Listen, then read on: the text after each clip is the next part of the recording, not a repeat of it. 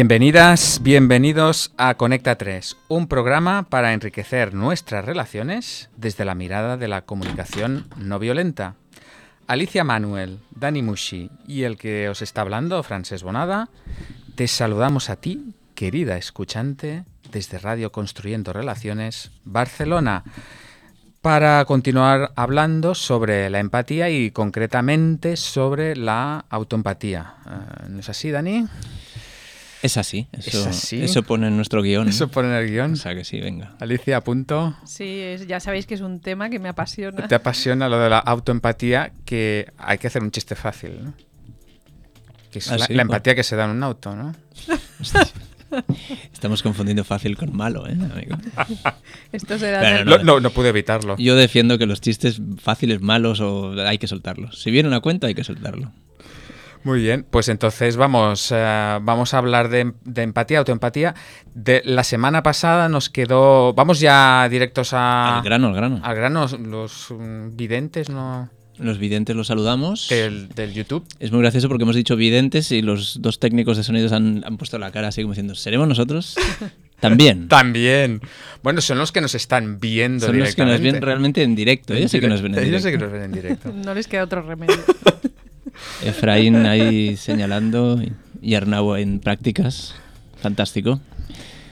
Pues vamos a hacer un- algunas cosillas que nos quedaron pendientes de la semana pasada de la, de la escucha empática eh, y luego ya pasamos a la autoempatía, si os parece. Eh, bueno, habíamos hablado de lo que era la empatía, de lo, lo que no era en el, en, el, en el anterior programa. En el pasado hablamos de lo que era la empatía y de y estuvimos hablando de que, bueno, de técnicas, maneras de cómo hacer escucha empática. Y claro, es una técnica, es un arte, esto, ¿cómo, cómo va esto, no? Claro, explicamos mucho de, de- de técnica con, con el discurso de que la técnica crea la intención. O el, el- es como a través de la técnica podemos llegar a con más facilidad Con a la más, intención, ¿no? Porque a veces tenemos la intención y acabamos eh, aconsejando o haciendo todas esas cosas que dijimos que no eran empatía, que tienen su espacio, Hmm. o sea que no, no es, no es en plan esto no hay que hacerlo, sino que bueno, eh, tener claro qué es empatía y qué no es empatía y que la técnica nos ayuda a llegar a esa intención de conectar al otro, escuchar. Alicia, ¿quieres añadir algo? No, la verdad es que eh, no tengo nada que añadir. Muy bien. Eh, y también habíamos hablado de que esto, que es un arte, parece que a veces hay, hay personas que en los talleres no se desaniman, se- ¿no? Tienen un cierto desánimo de decir, oye, pues no he conseguido dar empatía, no he Mm. conseguido en este momento, pues me ha salido el, el- el aconsejar, el consolar. ¿Y qué, qué les podríamos decir o qué podemos decir con respecto a esto? Lo que se dice en todos los artes, ¿no? Práctica, práctica y práctica. Y práctica. Bueno, en muchas hablan de disciplina, de- o sea, en muchas artes se habla de disciplina y práctica. Hmm. Eh, entonces, en esto de la escucha empática, disciplina no me gusta mucho, ¿no? Pero práctica sí. Sí. Sí, yo la verdad es que em, a mí me siguen saliendo todas esas cosas, ¿no? O sea, es que llega un momento en que yo ya me he dado por vencida. O sea, ya no busco ser perfecta, no Ah, busco bueno. Mm. eh, hacerlo bien. Bueno, obviamente lo busco, ¿no? Eh, o sea, y, y en eso, y acepto también eso, ¿no? Que busco ser perfecta, hacerlo bien. Hmm. Pero es como un bucle, ¿no? Que dices, ya no quiero entrar en eso, no Mm. quiero eh, estar enganchada a eso, ¿no? Me prefiero mm, darme empatía, autoempatía. Ah, ahora hablaremos Y- de eso, ¿no? Y entonces, eh, claro, es normal que nos pase, vaya, Mm. es como algo humano. Hmm. Mm. Y también habíamos visto que una vez que ya uno le empieza a coger esto de gustirnin, a dar empatía, parece que le demos empatía a cualquier eh, cosa, persona, circunstancia, hecho. no, si naciste pa' martillo, del Mm. cielo te caen los clavos, ¿no? Mm. ¿Qué podríamos decir de esto? Mm, Bueno, que en eso de la práctica, práctica, práctica, lo dejemos para espacios de práctica, práctica, práctica, para no estar regalando... Bueno, regalando sería bonito, para no estar imponiendo empatía, Ah, ¿no? Tipo, eso. pues, pues hay, hay que escuchar de manera empática a todo el mundo. Hace falta. Hay, hay veces que la gente te lo pide claramente, lo necesita es claridad, o un consejo, o ayuda, o apoyo. En esos casos, pues, ¿para qué estar ahí dando empatía. Mm, A mí la verdad es que no me ha soy honesta, ¿eh? no me ha pasado en nunca que yo dé empatía a alguien y que me diga que no, que no la quiere. O sea, Mm. nunca me ha pasado. No sé si a vosotros os ha pasado. Eh, más bien me ha pasado lo contrario, ¿no? Que yo digo, ostras, mm, eh, me hubiera gustado mm, poder estar mm, más abierta a la escucha, más abierta a, a la comprensión, más abierta a a acoger a esa persona, a acogerme a mí, eh, y, no, y no ha sido así. O sea que la verdad es que, no sé, yo mm, me pasa lo contrario, ¿no? Que, que- que a- me gustaría mm, más veces estar en empatía. Mm. Eh, supongo que la práctica pues mm, está ahí, ¿no? Mm, eh, Digamos que me gustaría practicar más a menudo. Tú, Dani, estás ahí como poniendo una cara. Sí, de- porque sí es verdad que, que pocas veces pasa que uno ofrezca empatía y la otra persona lo reciba. Alguien puede recibir mal una técnica, pero empatía, sí, empatía exactamente. no. Claro. Sí. Eh, lo que sí que me ha pasado a mí es de repente estarme como ya poniéndome en modo empatía en circunstancias que igual no lo requieren. Ah, vale. Eso. Mm. Antes, Explica algún caso. Ahora no me, viene, no me viene más caso que el chiste que me has explicado antes de entrar aquí, que era, bueno, chiste del tipo, alguien te pregunta la hora y tú, ostras, estás inquieto porque necesitas claridad. Eh, entonces... eh, ¿Me puedes decir ahora? Ah, claro, veo que te estás poniendo nervioso porque no te contesto. claro, entonces, a ver, no, ese hombre quiere saber la hora, ¿no? Quiere que conectes con él. Claro. sí, Y me viene un poquito también, creo que era Mickey Cashtan, una formadora de comunicación violenta, que decía que para según qué contextos había que buscar el, el grado de conexión justo, que no hacía falta estar en una conexión empática profunda para cualquier interacción. Sí, Ujú. voy a comprar el pan, tampoco hace falta eso, ¿no? No, claro. Sí, ahora me, me habéis recordado una cosa que sí me pasa, que es que mm, mi pareja o mi hijo alguna vez sí que me ha dicho, ya está, ¿no? O sea, Vale ya, vale ¿no? ya, ¿no? Vale ya. Lo que Ya. pasa que, claro, en ese momento en realidad, porque me dicen vale ya, porque en realidad estoy haciendo pues una técnica, Mm. un Ah. intento de manipulación a Ah, través de la CNV. Vale, vale, vale. Te han un- detectado ahí. Me han detectado y ya dicen, bueno, venga, déjalo para otro rato que ahora no toca. Claro. Bueno, pues oye, si os parece, mm, cerramos aquí la, la parte de la empatía y pasamos directamente a, a lo que es la, a lo que sería la autoempatía. Y para empezar, mm, mm, voy a, me gustaría hacer, voy- a, pero me gustaría hacer, eh, leeros una pequeña cita que habla sobre la autoempatía. ¿Qué os, qué os parece? Y- No, no que... bueno, a ver, si ten- tenéis un serio inconveniente para que lea yo un... Esto para la gente que facilita grupos, eh, tengan cuidado con las preguntas que hacen, ¿no? Es como... Bueno, no, y esta es una manera, eh, haciendo un paréntesis, eh, cómo hacer peticiones a un grupo. Eh, eh, tú puedes decir, puedo hacer esto y la otra cosa es, eh, ¿tienen un- ¿Alguna objeción? alguna objeción para que yo haga esto? Entonces digamos que el nivel eh, puede... Pues no, no tengo ninguna objeción. ¿Objeción más, bien al, seria? más bien al contrario. Alicia. Eh, yo tampoco. Vale. Me pilla de sorpresa, eso sí. Ah, eso me gusta. eh, lo acepto, lo acepto. Venga, pues os, os leo, os leo esto. Eh, dice lo siguiente. Como persona no cristiana, soy judía, solo estoy familiarizada con los, pri- eh, con los cinco primeros libros de la Biblia, la Biblia hebrea. Por alguna razón desconocida, desde la infancia siempre me ha gustado el Salmo 23, lo que comienza con El Señor es mi pastor, nada me falta. Un día después de muchos años de practicar y enseñar la comunicación no violenta, me llamó la atención una imagen en una línea en medio del salmo. Me has ungido la cabeza con bálsamo, llenas mi copa a rebosar. Y me di cuenta de lo que es cierto para mí, que cuando estoy llena de empatía para mí misma, llena hasta el borde, no puedo evitar que se derrame, que derrame y llegue a la otra persona que en el momento en que he recibido o me he dado a mí misma el regalo entero de la empatía, el universo se hace cargo de todo y la energía empática comienza a fluir de mí hacia la otra ah, de manera natural. Me di cuenta de que a partir de ese momento nunca más debería enseñar cómo ofrecer empatía a los demás. Todo lo que necesito sugerir es que estamos aquí para cuidar de nosotros mismos en primer lugar, que solo tenemos que utilizar el camino de la comunicación no violenta para nuestra propia sanación y autoconocimiento.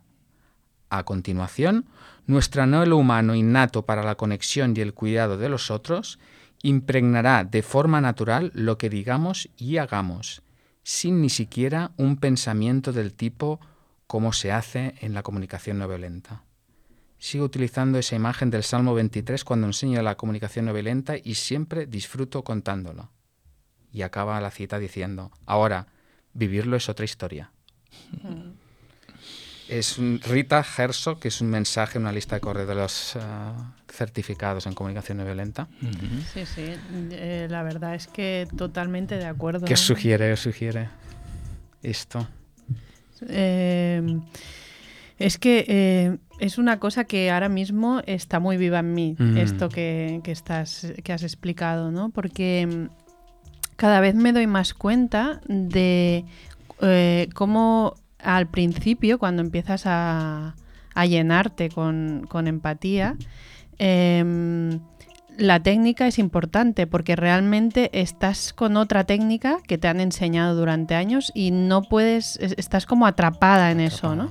Entonces la técnica eh, te da una salida a esa atrapa te da una salida, ¿no? Sí, sí, sí. Y, pero cuando ya eh, has salido de allí y te empiezas a llenar de empatía, eh, te das cuenta de que lo que más importa es llenarte tú misma eh, bueno, me estoy aquí también un poco enrollando, filosofando, pero es que es así, es como em, que, lo importante es primero darte eh, a ti, ¿no? Y no es egoísmo eso, al hmm. contrario, es estar viva. Hmm. Es darte vida, porque si no, no puedes dar a los demás. ¿no? Y entonces estoy totalmente de acuerdo con eso.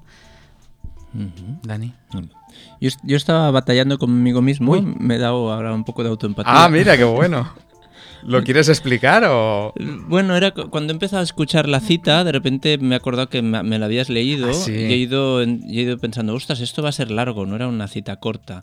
Y, luego tenía como juicios para raros o me venía como humor, hacer broma de bueno, de varias cosas, ¿no? Y estaba como intentando conectar con el propósito del programa, que era hablar de la empatía y no y de la autoempatía y no disgregar mucho. Y estaba conmigo mismo, así, a ver, ¿cómo me siento? ¿Me siento inquieto o incómodo? O, a ver, ¿y qué necesito? ¿Enfoque o claridad o contribuir? Entonces, eh, ya habiendo explicado todo esto, sí, coincido plenamente que que efectivamente hay que rebosar de, empatía para poder ofrecer empatía. Y creo, si no lo hablamos en el programa anterior, y si lo hablamos pues nos repetimos, que yo creo que siempre va bien, eh, justo hablábamos de las mascarillas en los aviones, ¿o no?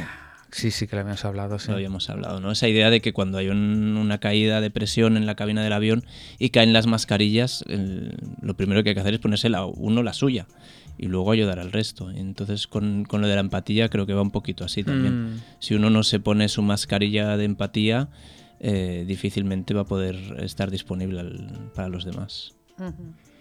Claro, porque en, ¿cuándo es útil? ¿Para qué es útil la, la autoempatía? ¿En qué casos?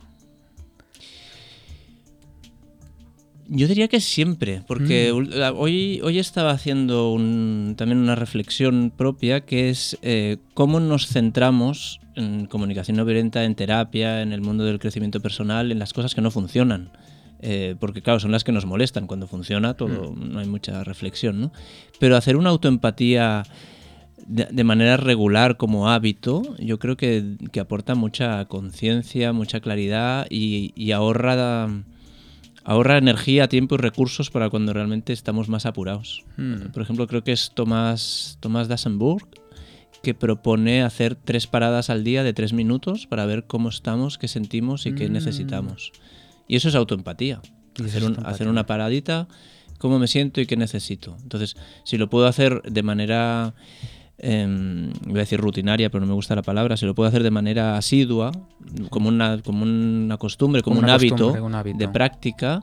Luego, cuando de repente me encuentre incómodo, eh, pues eh, puedo ir más rápido a qué siento y qué necesito. Y cuando me encuentro contento y alegre y agradable, también es como para ir localiz para ir identificando qué es lo que me sienta bien y por qué me sienta bien.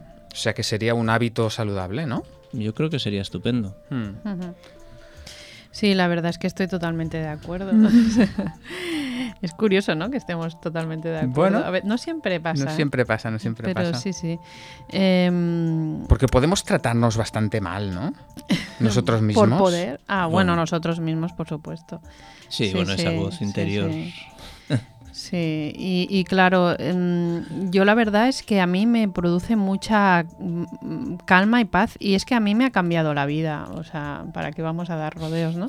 Es como que antes estaba, eh, o sea, de golpe te, te- no sé, la vida cambia porque dejas de juzgarte tan duramente, dejas de de, mm, de no entenderte, de no entender a los demás, de estar en discusiones, ¿no? Aunque ocurren, ¿no? Esas cosas. No es que no te ocurra nada de, de todo eso. Mm, pero puedes darle un enfoque diferente, detectar cuáles son tus necesidades y buscar otras formas de, de- de- otras estrategias para cubrirlas. Y claro, eso te cambia la vida. Es que no Sí. puede- es como inevitable. No sé si Te relacionas. o sea, es una cosa inevitable. Y, habíamos visto que en la, bueno, en, la autoempatía podríamos distinguirlo hay, eh, en los momentos en los cuales eh, hacemos alguna cosa en que nos sentimos mal o nos arrepentimos. Hay como do- dos procesos, ¿no? Me gustaría que lo, que lo, que lo pudiéramos explicar y lo explicáramos dando, dando ejemplos, ¿no?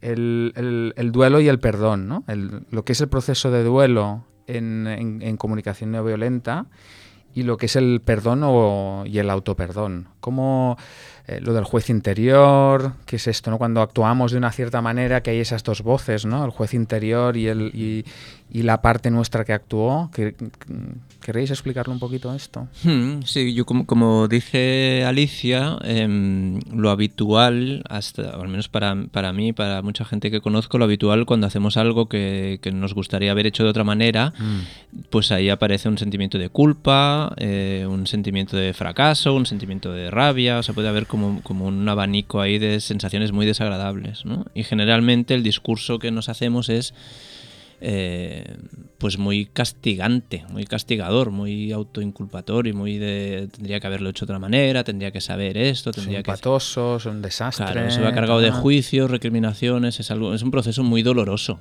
porque en, el mejor de los casos el, el discurso es de, bueno, tendría que aprender de esta situación, o sea, sigue con la exigencia, pam, ¿no? pam, Eh, pam. o una especie de consuelo, bueno, esto me servirá de algo, pero no hay, mm, no hay un camino así que, que resulte muy interesante, al Mm. menos para mí, siempre está, es bastante mm, camino de penuria. Sí.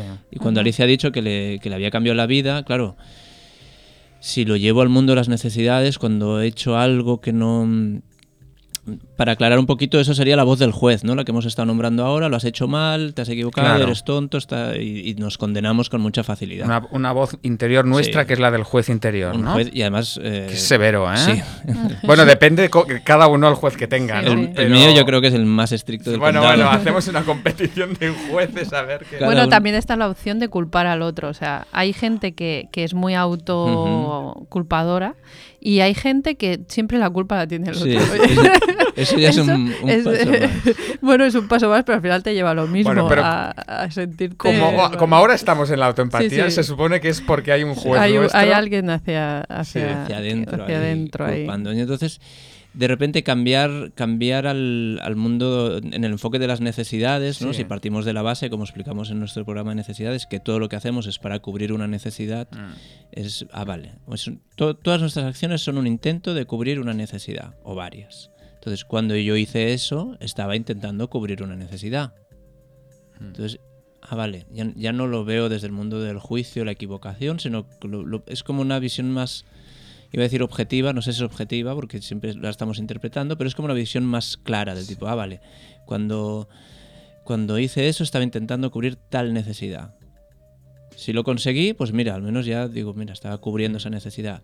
Puede pasar que incluso ni lo consiguiese, solo que lo intentase cubrir y no se consiguió. Pero es como una- un, un un lenguaje más, Sí. más bello, más, más suave, más calmado. Es, vale, estamos en necesidades, no en hacer bien, hacer mal, Claro. no en equivocaciones, no en fracaso, no en culpa. Es como, estaba intentando eso.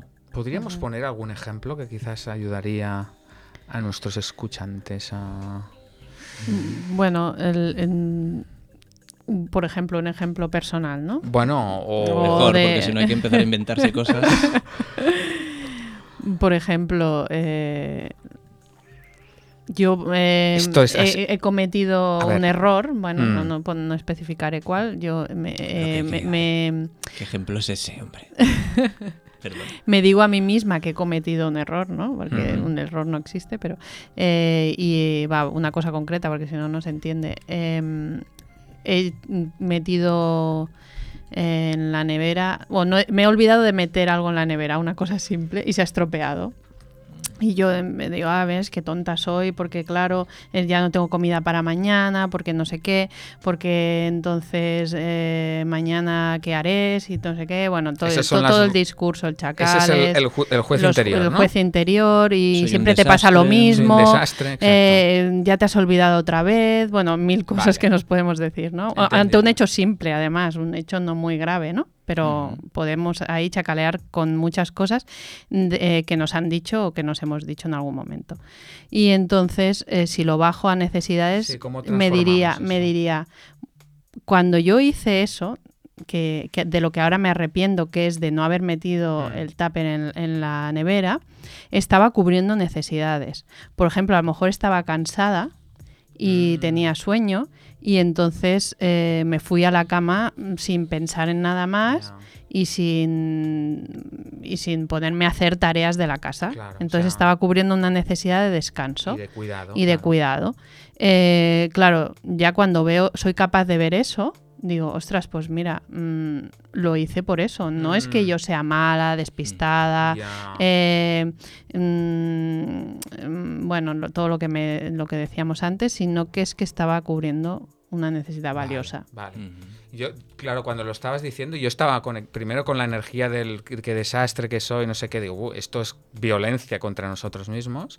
En cambio, cuando estás diciendo eso, claro, puedo conectar con ese juez, ¿no? Y, y- y podemos darle empatía a ese juez, ¿no? A ese juez que nos está ah, castigando de esa manera, pues darle comprensión. Tú me estás diciendo eso porque necesitas. Entonces es como, ¡buah! Claro, el, el hecho bueno. de darle empatía al juez sería eh, cuando yo, porque claro, le- yo me he dado empatía a mí cuan- que A tu- estaba cansada. Sí, sí, a ti ¿vale? misma. Pero no he dado empatía a mi juez. Cuando he dicho lo del cansancio, porque para darle empatía a mi juez, ¿qué necesidad está cubriendo mi juez cuando me dice, ves, ya te has olvidado, no sé qué, no sé cuántos, tal cual? Que sería pues también de cuidado o de, eh, de- para mañana tener eh, Claro. comida, ¿no? Entonces eh, sería como doble empatía, ¿no? Sí. Está- Otra vez está persiguiendo cuidarte, ¿no? Sí, Quiere sí. cuidarte. Es claro, es verla, dar empatía a las dos voces, ¿no? Porque si no volvemos otra vez al paradigma correcto e incorrecto, bueno o malo, Mm. que es como en esta dicotomía del juez y el elector, ¿no? Que se hace siempre el, el que juzga y el que eligió hacer lo que hizo. eh, pues volvemos a que el juez es el malo y el elector era el, el inocente. ¿no? Es Mm. como, ¿no? El juez, el juez está ahí queriendo un- cubrir unas necesidades de, También. de eficiencia, de cuidado, Claro. de orden, de, de planificación. Vale. Y eso hay que atenderlo.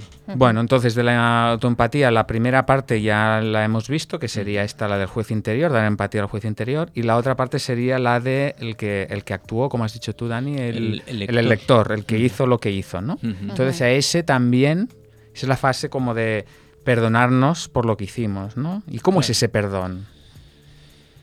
En este mismo ejemplo, podemos Mm. utilizar o A otro diferente. A mí, a mí me sirve lo que me, lo que me despierta más la empatía hacia los demás y hacia mí mismo es la compasión. Mm. Esa idea de compasión como de, de, de ternura, de cariño y de, y de acoger que lo que pasó eh, estaba al servicio de necesidades y que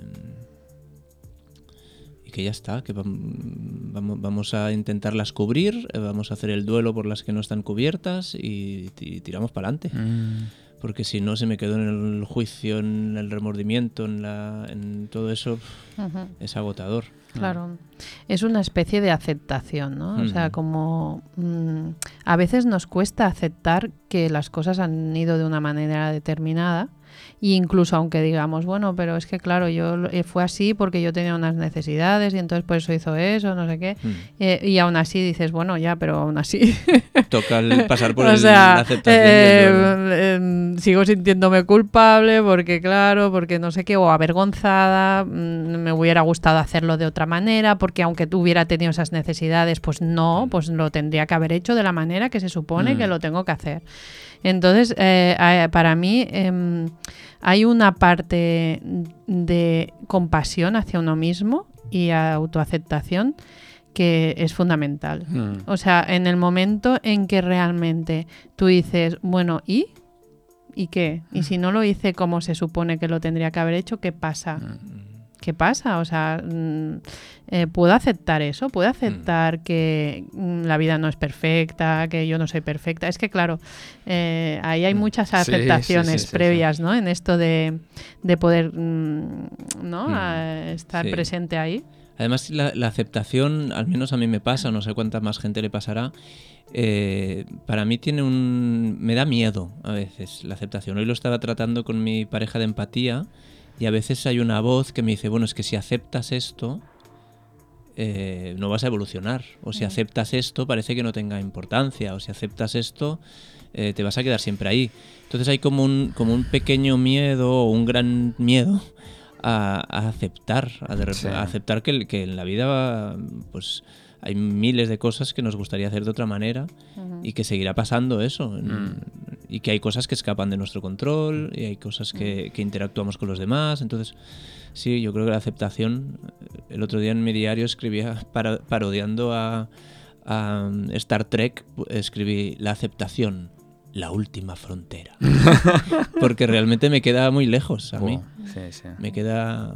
Lo veo. O sea lo veo como el sitio donde llegar, pero ostras, está, es como, es, como Rumi en el sitio de que está de más allá del bien y del mal, pues está cerquita de la aceptación. Está, Sí, claro, porque em, a veces hay cosas que, em, por ejemplo, un padre que pega a su hijo, ¿no?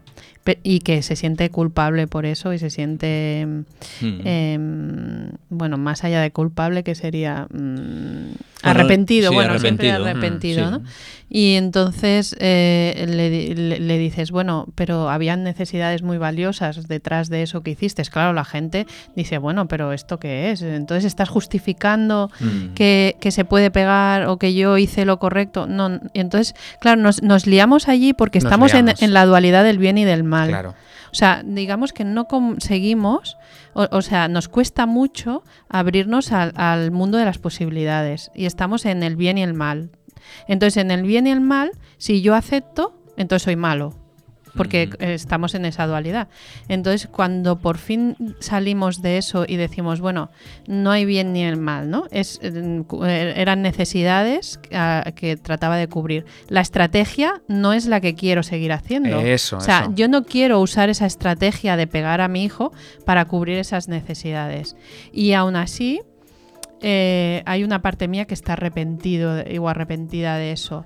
Entonces, eh, eh, ¿qué me pasa? También dar empatía a esa parte que se arrepiente, ¿no? decir, bueno, es que cuando tú te arrepientes estás queriendo cubrir necesidades, o sea, de cuidado de tu hijo, de mejorar la relación, de conexión. Entonces, me abro al mundo de las estrategias.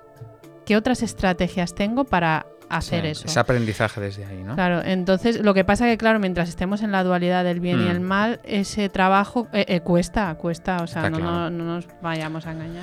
Bueno, en, definitiva, que hemos dado empatía a la parte que actuó, ¿eh? cuando decíamos, bueno, lo dejé fuera, era por cuidado, por cuidarme, porque estaba muy cansada, estamos dando esa parte empatía y mm. estamos dando empatía al juez que nos decía ha sido un desastre y viendo esas dos partes podemos llegar a, a entender al servicio de qué está cada una de esas, ah, hmm. mm, de esas posturas y desde ahí podemos aprender.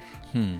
Y podemos aprender no desde el odiarnos a nosotros mismos por algo que hemos hecho mal, sino que viendo cuál es el resultado no deseado y viendo cuáles eran las necesidades, podemos escoger otra estrategia desde un lugar más compasivo. Entonces, bueno.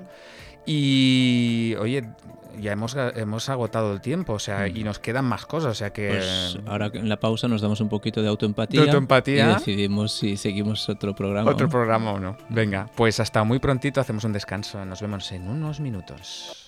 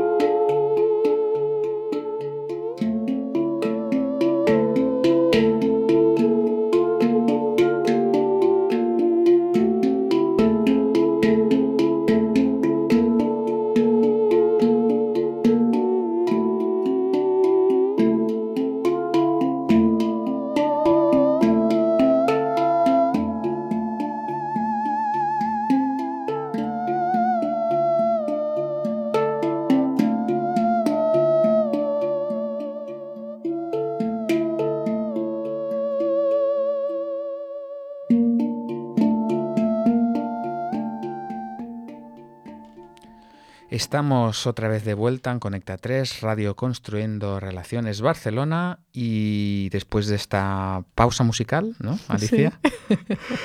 Dedicada a Amparo. A Amparo, ¿eh? Pausa musical. Eh, vamos, a, vamos a la llamada. Y en esta ocasión vamos a llamar a Rogelio porque quiere explicarnos eh, cosas de, de, la autoempatía. Entonces... Eh, Vamos a ver si podemos, eh, Efraín, podemos conectar con, con Rogelio. A ver si podemos... Sí, podemos comunicarnos. Y si no, mientras nos vamos dando autoempatía de cómo... Sí, sí. A ver, que se ha olvidado el teléfono. sí, bueno, esto es un tema de dificultades de comunicación, ¿no? Que tanto no... Eh, que desde la... Ay, mira. Ah, mira, ya está. A ver si podemos hablar. Con... Hola. Hola, eh, Rogelio. Hola, ¿qué tal? ¿Cómo está? Eh, bueno, pues ya está, estamos aquí en, en, en, Conecta 3, en Radio Construyendo Hombre, Relaciones. Conecta 3, qué bien. Sí, y quería explicarnos cosillas, ¿no? De la autoempatía. Sí, sí pues... estaba esperando la llamada y digo, mira, seguro que son ellos. Mira. Adelante. Pues mira, yo quería compartir algunos algunos tips, algunos algunos truquis ah. ¿eh? de, auto, de algunos truquis de aquí de autoempatía que ya llevo un, yo llevo un tiempo practicando. ¿eh? Vale, Ajá. pues a ver que, si nos puede. Por, porque creo creo que compartir experiencias eh, pues ayuda a otra gente que, que igual está en el camino, ¿no? Claro, Entonces, mira, claro. Yo, yo le digo, yo practico esto de la autoempatía, ¿no? Entonces, pues yo para, básicamente para, para ponerme así me busco un sitio tranquilo para Sí. como para conectar conmigo mismo. Muy bien. Ajá. Luego, pues, pues conectar conmigo mismo y desconectar del, del resto. Entonces pongo pongo mi móvil en modo avión ¿eh? para desconectar, porque si no Sí. siempre Sí. hay un ojo que se va para allá, ¿no? Entonces, luego, pues me suelo poner incienso también, que me ayuda a crear ese espacio, ¿no? Entonces, Bueno. también luego, pues, pues me baja un poquito la luz. ¿eh? Vaya. Y entonces, pues, pues mm, cojo, cojo el lubricante. A mí me, me gusta uno que lleva aloe vera. Y, y entonces, pues, me pongo un poquito en la mano. ¿Sí? Y, Y... y bueno, pues autoempatía, ¿no?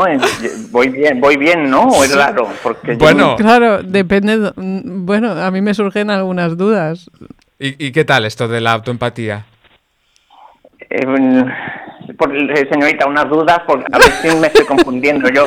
¿No, no usa lubricante usted para la Eh, bueno, hay veces que sí, claro, hay cosas que si no te pones lubricante, no, No marchan. no, no, no entran. Es que ahora, ahora- ahora me estoy sintiendo como un poco inquieto porque no sé si, si me estoy confundiendo. A ver, yo, A claro, ver. yo cuando, cuando conecto conmigo mismo, pues me siento, coño, energizado, eléctrico, me Ya. siento vibrante y yo sí. la necesidad que noto, pues, ¿Cuál es? pues, pues la de autosatisfacción. Claro. No, no, eso Entonces, qui- quizá me estoy encasillando en esto de la autoempatía. Bueno, Pues, siempre que hace siempre hago lo autoempatía, mismo, siempre hago lo mismo, ¿eh? Hace siempre lo mismo, ¿no? Por lo que veo. Siempre, siempre, un Pero a usted le funciona. ¿no? A usted le funciona y, y- y está co- contento con su estrategia. A ver, me quedo más relajado, eso sí, Bueno, pues- me quedo como en paz, pero pues ya está, si no le sé, ahora estoy funciona. pensando que... Bueno, la, la cosa sería de ampliar, bueno, es igual, no sé si ampliar las posibilidades o las estrategias. Ah, un poquito ampliar el abanico, ¿no? El Que abanico, igual sí. si, si me doy un poco de tiempo, igual noto más cosas también, más otros sentimientos y necesidades. dice, Bueno, ¿no? no sé, sí. Claro, el tema sería si, si lo usa después de una, de, de una discusión o de algún problema. Eh, Ah, no, no, yo lo, yo lo uso... A ver, diga, diga, diga. No, pues claro, sería como que a lo mejor no realmente no le sirve para, para re- ayudarle a, a- a estar más presente con, el, con esa situación, no sé, o a lo mejor sí. Bueno. Bueno, yo Ah, creo no, que, no. que- que está bastante No. presente cuando está dándose empatía. Sí, pero, pero claro, luego desconecto más, claro, me, echa- me- me- luego me viene el sueñecillo, claro, y Ya. me, ya está, me olvido de lo de... Claro, es verdad, ahora que lo dice usted, me parece que estoy como... como eh, me estoy perdiendo una oportunidad de aprendizaje grande, porque todo me va para allá, todo, la cabra tira al monte y siempre va para el mismo lado. Claro, claro. Pues a lo Vale, mejor vale, la, vale. la- la propuesta es que pruebe nuevas opciones o, Nuevas- o nuevas- que, o que escuche Conecta 3 a ver si, le, Sí. si se inspira. A Vale, ver si se vale, vale, vale, vale, ok. Bueno, pues entonces, mire, ahora siento, un- voy a hacer esto que han dicho del juez y el elector, porque, porque yo me, me he venido arriba aquí queriendo compartir unos truquis y veo que, que igual que igual no, no soy un especialista. En lo otro, en, en mi manera de Ya, autoempatía, ya. sí, Nos, ¿eh? nos lo imaginamos que. sí, sí, sí. Por práctica, supongo. Bueno, pues nada, voy a, voy a ampliar el abanico. Muy Ahora bien. me voy a dar un poco de autoempatía, de, de la mía también, para, para pasar el, tra- el rato o el trago. Muy bien. Y, y seguiré escuchando. Perfecto. Muy bien. Gracias, Venga, un Rogelio, por contribuir a, al ampliar el tema de la autoempatía. Hasta la próxima. Muchas gracias a ustedes. a ustedes. Venga, Adiós. un saludo. Bueno, es que As- claro. Bueno, no me lo esperaba. Esto me, recuerda a las antiguas llamadas eh, que recibíamos de, de- de- de sectas satánicas y cosas por el estilo. Y, eh, Incluso una vez nos llamó un superhéroe, ¿no? Sí, sí, entonces, claro, Sí. ya. mm, Cualquier cosa. Aunque, bueno, no sabemos exactamente Sí. en qué. con- o sea, nosotros No, nos hemos La imaginación. imaginado sí. cosas, pero ah, mm, nuestros oyentes, pues eh, también. Hombre, se le veía un poco el venir, ¿no? No sé, venir y volver, sí. Eso, arriba y abajo. En fin. Qué cosas, Rogelio. Bueno, pues eh, hasta aquí la llamada y vámonos a, a la sección de CNV en casa, ¿no? Que hacía Ah, sí, días que es no. que claro, después de estas llamadas me ha- tengo que hacer CNV en casa. Tienes tengo que, no. Pues no la hago. que. no. Pues venga, no la. No, no, la voy a hacer, la voy a hacer. Bueno, a ver, que me centre. ¿Qué nos vas a pues- explicar hoy? Querías explicar. Yo he oído que querías explicarnos muchas cosas y que estabas como un poco inquieta de. Uf, a ver si va a ser mucho esto o qué va a pasar, ¿no? Claro, eh, la autoempatía en casa. A ver. Bueno, Eh, ya me ha venido la imagen. Te ha venido Rogelio. Entonces, eh, ¿qué quiere decir esto? Yo sabéis que mi sección de CNV en casa la dirijo normalmente a familias con hijos, ¿no? Sí. Eh, entonces, va dirigida pues a madres y padres que se sienten culpables Ah. cuando se juzgan con el siguiente chacal. A ver. Soy un mal padre o una mala madre. Muy amplio, ¿eh? Sí, sí. Porque Sí. esto incluye muchas cosas, ¿no? Entonces voy a ir concretando a ver si se me- se- la gente va obteniendo claridad con esto que voy diciendo, ¿no? Eh, lo, lo primero que quiero aclarar es que la CNV no nos dice que no gritemos, No. ni que no nos enfademos, ni que eso está mal, ni que eso es eh, Incorrecto. incorrecto, sino que nos dice eh, o nos enseña a gritar en jirafa. Eso habrá que dedicarle un episodio. Sí, ¿eh? De- eh, que quiere decir eh, cuando eh, gritar expresando sentimientos y necesidades. Sin culpar Vale. al otro, digamos. Sin culpar al otro, sin culparse a uno mismo. O sea que a priori ya rompemos una barrera, ¿no? Que es que yo no puedo gritar, O sea, sí se ni me puedo enfadar, ni y todo eso si lo hago con mis hijos o con mi pareja, que son las personas a las que más quiero normalmente. eh, pues eh, mm, pues puede ser Sí. que ocurra, ¿no? Que me enfade, que grite y no por eso soy mala persona, mala madre, mala pareja, bueno. Entonces esa sería eh, la idea, ¿vale? Que vamos a, a romper. Porque además ahora está de moda bastante el, el tener que ser, el ser, el decir, me tengo que ser un padre perfecto, amoroso, acogedor, Uf. todo el tiempo. Vaya peso. Todo el tiempo, además, ¿no? Porque si no lo soy, pues entonces el niño pues se trauma, no, eh, no lo estoy haciendo correctamente, eh, ya le has bajado la autoestima, es que fíjate, vaya padre, vaya madre, ¿no? Entonces estamos con, con ese chacal, ¿no? De que, de que tenemos que ser perfectos y, y y- entre ellos no gritar, por ejemplo. Entonces, me voy a centrar en, en una situación que es que cuando y voy a hacer una observación, ¿vale? Cuando mi hijo esta mañana me ha dicho que no quiere ir a clase de inglés, Ujú. he empezado a gritarle muy enfadada, Bien. ¿vale? Entonces mi sentimiento era, ¿no? Está- bueno, gritar. eh, Es que Ah. somos muy puristas Somos de la puristas, observación, ¿eh? somos unos Dime, dime, hijos de... dime. Bueno, Yo hasta, hasta, el, hasta el niño estaba, ¿Sí? estaba bien, ¿no? Cuando mi hijo me ha dicho que no quería ir a clase de inglés, para mí era observación. observación. Muy Lo- tampoco, ¿no? Gri- Cuando te has puesto a gritar muy enfadada, ya es... Gritar ya es. Ya es un- interpretación. ya es interpretación. Pero bueno. A, ser, utilizado un tono de voz eh, superior al habitual. Sí. a ser- Bueno, lo he escrito así para que la gente se sienta, Claro. o sea, ut- porque, para que no diga, hostia, Quisquillosos, ¿eh? mm, Somos- pero que somos- eh, acepto sugerencias. ¿Cómo te ponemos palos en las ruedas en tu sección, eh? Sí, que ya es bastante complicado. Pero bueno, aquí- ya está saliendo, después de la observación, ya está saliendo el sentimiento. Estabas muy enfadada. Sí, Venga, pues eh, venga. muy enfadada, sí. Entonces, eh, ¿qué se- ¿cómo me sentía ¿no? en esta situación? Pues enfadada, desesperada, descontrolada, eh, frustrada, ¿vale? Bueno, much- eh, Mm. Cada uno como se sienta, ¿no? Y entonces, ¿qué necesidades podría estar teniendo de tranquilidad, de facilidad, de colaboración, de comprensión, de cuidado? Digo unas cuantas, ¿eh? Te Pero- estaban faltando en ese momento. Sí.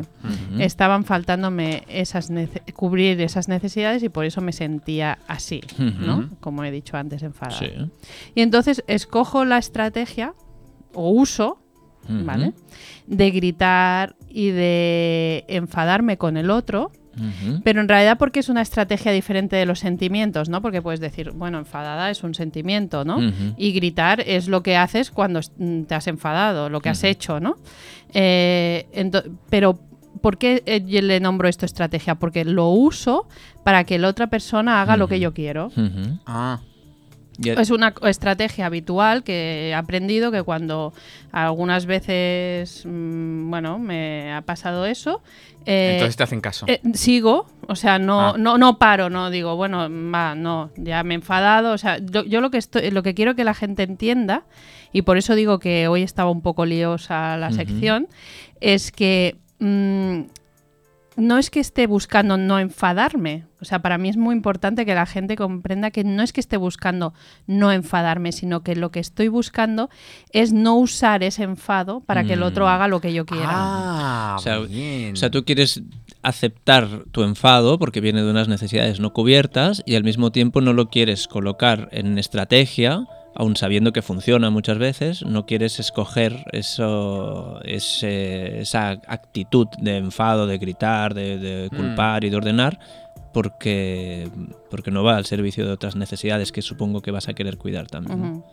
Sí, y entonces, claro, eh, también me lleva ese enfado pues a la amenaza, a, Mm. bueno, a otras estrategias, ¿no? Que, tampoco que quiero quiere- usar. Exacto, que es lo que quieres evitar. El enfado Sí. dice, pues te harán caso por, porque te tendrán miedo, porque se sentirán Mm, culpables, por- ¿no? Por cosas de este tipo. Claro, entonces por eso a veces confundimos el estar enfadados con la estrategia de la Mm. amenaza, la manipulación, porque eh, a veces el enfado nos lleva a usar esas estrategias. Ujú. Pero el enfado no es lo negativo en sí. Sino el usarlo para... Para imponer- imponer, ¿vale? Eso que- queda claro. ¿no? Entonces, eh, ¿para qué ha servido todo este análisis que he hecho de observaciones, sentimientos, necesidades y, y- y esta estrategia que no quiero dejar de usar? ¿Vale? Eh, pues esto me sirve porque si yo me entiendo que estoy usando esa estrategia porque quiero cubrir mis necesidades de tranquilidad, eh, me, me daré cuenta de que lo que he hecho, eso de amenazar, mm, enfadarme, es, eh, lo que estaba motivado era para cubrir unas necesidades importantes, ¿no? Entonces ahí mm, servirí- sería útil ahí la autoempatía, ¿no? De decir, bueno, esto que he hecho eh, ha sido para cubrir estas necesidades. ¿Sí? ¿Se entiende? Sí. Si vosotros mm, queréis añadir algo. En- no. Entonces, las preguntas que me pueden ser útiles en esta situación. Las preguntas que yo me hago eh, eh, son, ¿quiero cambiar esta estrategia de manipular y gritar? Puede ser que decida no cambiarla. Y que diga, no, no, me es muy útil, yo tiro con esto, ¿no? O sea, me puedo sentir culpable, pero no tiro. Si la respuesta es que sí, que quiero, que no quiero usar esta estrategia, Por los costes que tiene. por los costes que tiene. Eh, entonces digo, bueno, la estrategia que quiero usar, ¿cuál es? Pues gritar en jirafa. O sea, no quiero cambiar el enfado, quiero cambiar. Claro, porque eh, es muy valioso para ti que quede claro que el, que el enfado es algo legítimo y no tienes por qué eh, reprimirlo. Y la cuestión es cómo gritar de una manera diferente, que no cause esos efectos negativos que quieres evitar. Claro, el, el cambio no es, no me voy a enfadar nunca, primero porque eso es inviable, o por lo menos yo no lo he logrado. ni- Mm. Y entonces eh, las- el, el cambio es quiero cambiar eh, el, después, el después, ¿no? Ah, vale, o sea, la estrategia. Eh, entonces yo me he dado cuenta que lo que hago es que me enfado igual, pero ya no acuso al otro, ya Mm. no le juzgo, ya no le hago el culpable de que ves por culpa tuya yo me he enfadado, ya no, o sea, ese es el cambio, ¿no? Y entonces eh, también otra cosa ¿Y, que... y cómo, bueno, tengo curiosidad cómo, cómo sería eso. O no sé si ahora lo quieres explicar o... El no culparle, quieres decir. Sí, ¿cómo sería ese grito? Claro, sería eh, cuando esta mañana, o sea, imaginaros, ¿no? Yo Mm. eh, le digo, "Mm, va- que, mm, tienes que ir a inglés. Y que no es real, ¿eh? Esta, no, Mm. no, mi hijo no- pero bueno, imaginemos, yo le digo, "Ti- eh, hoy, esta mañana o esta tarde vas a ir a inglés. Y el, mi hijo dice, no, yo no quiero ir, no sé qué. Mm. bla". Y entonces yo digo, no, porque tienes que ir, porque eh, es muy importante para ti. Mm. Eso sería el chacal, ¿no? El La- y chacal, la- la- la- y si no vas, pues entonces em, ya no puedes ir tampoco a Vale, jugar con los amigos, bueno, tal y cual. Entonces la otra fórmula sería, em, eh, imaginemos que estoy en esa situación y, el, la pers- y el- mi hijo dice, no, no quiero ir. Y, y entonces yo siento el enfado, siento la energía del enfado, Sí. ¿no? Eh, pero en vez de reaccionar a eso y empezar a, decirle todo lo anterior, eh, conecto con mis necesidades de decir, ¿qué me está pasando? Es- me, siento, me estoy enfadada y es porque para mí es muy valioso que mi hijo vaya a inglés, porque para mí es muy valioso que luego estos aprendizajes los mm, pues pueda viajar, pueda tal, bueno, todo eso, ¿no? Y entonces eh, le entonces cambio y le digo, me gustaría que cuando hay clases de inglés entendieras pues todo esto que he dicho, que para mí es muy valioso, tal y bueno, me estoy liando un poco, ¿vale? No Bueno. sé si me, me podéis ayudar. A ver, yo lo que veo es que le quieres dar claridad. El otro día me encontré una situación parecida y estaba dando esa claridad. Lo que pasa es que entiendo que no es exactamente gritar en jirafa, porque esto es como una explicación muy Mm. razonada. Sí, ¿no? sí. Y antes de ese razonamiento, Sí. creo, que, creo que hay una expresión más, Sí. más de... No sé, cuál, sí, no sé cuál para, sería. para mí podría ser alguien de a una de mm, si, si todavía no tienes ni comprensión, pues est- estoy enfadada porque estoy estoy no, sé lo que me pasa. Frustrada. Estoy frustrada. Estoy frustrada. Porque me encantaría que fueras esto, que es algo valioso para ti y, y, Bueno, para mí. bueno, que es pa- es para mí y que Sí. tú no lo veas me, me frustra, Me me, frustra un montón y estoy desesperada. Sí, eso y sería. puedes gritarlo así, Sí. ¿no? Entonces no, estás eh, explicando lo que te está pasando a ti sin culpar a la otra persona, ¿no? Entonces podría Mm. ser esa... Sí, eso exactamente, eso Mm. que has dicho. Eh, entonces eso sería gritar, o sea, Es gritar, porque gritar. est- Claro. estás gritando tu desesperación. Sí. cómo me siento, qué necesito, ¿Cómo y luego lo, luego lo puedo, una vez expresado, si eso lleva a un desahogo, luego lo puedo eh, Mm. explicar, con, puedo aportar más claridad para que la otra persona también se sienta con más, con más, que tenga más claridad a la hora de entenderme. Aún no entiendo que no entramos en empatía hacia, hacia el niño, No. porque esto- estamos hoy en autoempatía. Sí. Y, y incluso después de hacer ese grito en jirafa, podrías llegar a conectar con esto que estás diciendo tú, ¿no? Porque a lo mejor ya estarías más, más calmada y decir, bueno, y entonces Mm, lo que quiero y tal, y qué te parece, ¿no? Mm. Y entonces ya conectar con, con el otro. Pero de momento ahora, Sí, el sí. grito no quieres conectar con, Sí, con tu pero hijo. claro, para conseguir gritar en jirafa, o sea, para conseguir decirle me siento frustrada por tal, Tienes que saber que estás eh, frustrada. Tienes que saber que estás frustrada y por eso yo decía lo, o sea, ¿por qué me enfado, no? Pues Ah. porque para mí es muy importante, porque Mm. tal y cual y cuando yo consigo que no no tiene por qué ser el primer día, claro, es que aquí claro. lo resumimos todo muy fácil, Sí, ¿no? sí. Pero esto viene de varios días de que me he enfadado como una mona y que le he dicho de todo Y que no ha salido y no ha bien. salido bien, Claro. entonces digo, bueno, me voy a mi habitación y digo, bueno, a ver qué me pasa cuando él no me dice esto, ¿no? Pues me, me pasa esto porque yo quiero su cuidado, porque tal, porque tal, para mí es importante y cuando ya vuelve a ocurrir, pues ya puedo decir, hostia, estoy frustrada porque mm, para mí es muy bueno, por Sí, lo que sí. hemos dicho antes, ¿no? Sí. A mí de esto que has dicho hay una cosa que como me tranquiliza, que es esto que has dicho que mm, lo he hecho dos o tres veces y no me ha salido. Entonces, sí, o sea, sí, no, no sale, no sale siempre. O sea, a veces sale y muchas veces no. Entonces, Sí, sí. Y, y es así, y estar en el camino de querer, de querer ir hacia eso y quitarnos la exigencia de ser padres perfectos. Oye, pues... mm, a veces yo les digo, qué mala suerte que has tenido de tener un padre como yo, ¿no? Y dices, pues mira, oye, te ha tocado, te ha tocado esto, ¿no? Sí, sí. Pues mira. Mm. Sí. O sea, que es como quitarnos esa presión de encima de querer ser perfectos, Dios mío. Mm. No. Mm. Yo mira, ahora al, al escuchar todo esto com- como proceso, antes cuando hemos cerrado el espacio de autoempatía de la tertulia, me, me quedaba como, un- como unas cosas pendientes y ahora creo que va fantástico. Ah, creo que, que, perfecto. to- que todo ese trabajo de, de irse a la habitación a, a- a ver cómo, cómo me siento, qué necesito y de hacerlo regularmente cuando pasan estas cosas para poder reaccionar cuando está el marrón en, en llamas, Sí. que no sé si un marrón puede estar en llamas. pero- Es igual. Pero no sé lo que es la marrón. situación en llamas o lo que entonces, sea. yo creo que la autoempatía aporta, eh, o sea, la práctica de la autoempatía aporta claridad, Sí. aporta, eh, creo que es el orden, pero bueno, mm, si no lo cambiáis, cada uno lo cambia como le guste. Claridad, compasión, porque una vez que tenemos esa claridad, vale, estoy haciendo esto porque necesito tal, compasión. De la compasión, en el mejor de los casos, iremos a la aceptación. Tipo, Sí. Y de ahí al aprendizaje y a las posibilidades. Es decir, ah, bueno, lo que decías tú, Alicia, de cuántas estrategias tengo Y incluso yo añadiría eso y a la reparación. y a la reparación. Sí, porque si han habido desperfectos, ya sean físicos o emocionales, puedes Sí. ir a la reparación sin la culpa. Es decir, mm, reconociendo eso, que he sido humano, que he aprendido, que ahora sé cosas que antes no sabía y a la vez quiero, quiero reparar. O sea que no hace falta sentirse culpable para arreglar las cosas. Se puede hacer desde otro sitio. Claro, Claro. claro. Sí, sí. Oye, pues sí, pues lo dejamos aquí. Eh, yo la verdad es que os quería agradecer el acompañamiento que me habéis hecho porque ya sabéis que no sabía cómo encajarlo todo y ahora después y ahora después de haberlo hecho de vuestras aportaciones, la verdad es que me encaja perfectamente. Qué guay.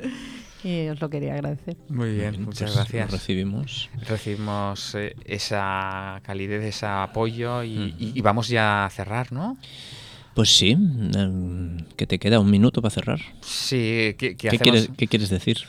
No llevaba nada preparar una cita de dos minutos y medio ahí para que Dani se haga otra vez autoempatía. No, porque para cerrar, eh, nada, que nos escuchen de nuevo, que nos encuentren en construyendorelaciones.com, que es la dos... Bueno, claro, los que nos estáis escuchando ya sabéis dónde es, pero eh, hacer una- un llamamiento a seguir participando en Facebook, en... Sí, que nos dejen mensajitos, ¿no? A mí, a mí me encantaría, cuando, cada vez que un mensaje de alguien que dice, ah, este programa me ha aportado esto o esto, no sé, a mí me da la vida. Claro, y, y incluso cosas, cuestiones, preguntas, Mm. eh, esto no nos ha quedado claro, nos gustaría que hablarais de esto, Mm. eh, en fin, sugerencias, estamos, estaríamos encantados de recibirlo. Sí, sí, o sea, queremos interacción. Sí, y para eso pues lo pueden dejar en, en nuestra en, en nuestro WhatsApp, ¿no? Sí, si lo tienes ahí. El 644-746075 y dejar ahí vuestros mensajes. Muy bien. Y nada más, nos despedimos ah, de nuestros escuchantes. Hasta el próximo programa de Conecta 3 en Radio Construyendo Relaciones Barcelona. Hasta pronto. Hasta Buenas pronto. noches. Chao. Que descanséis.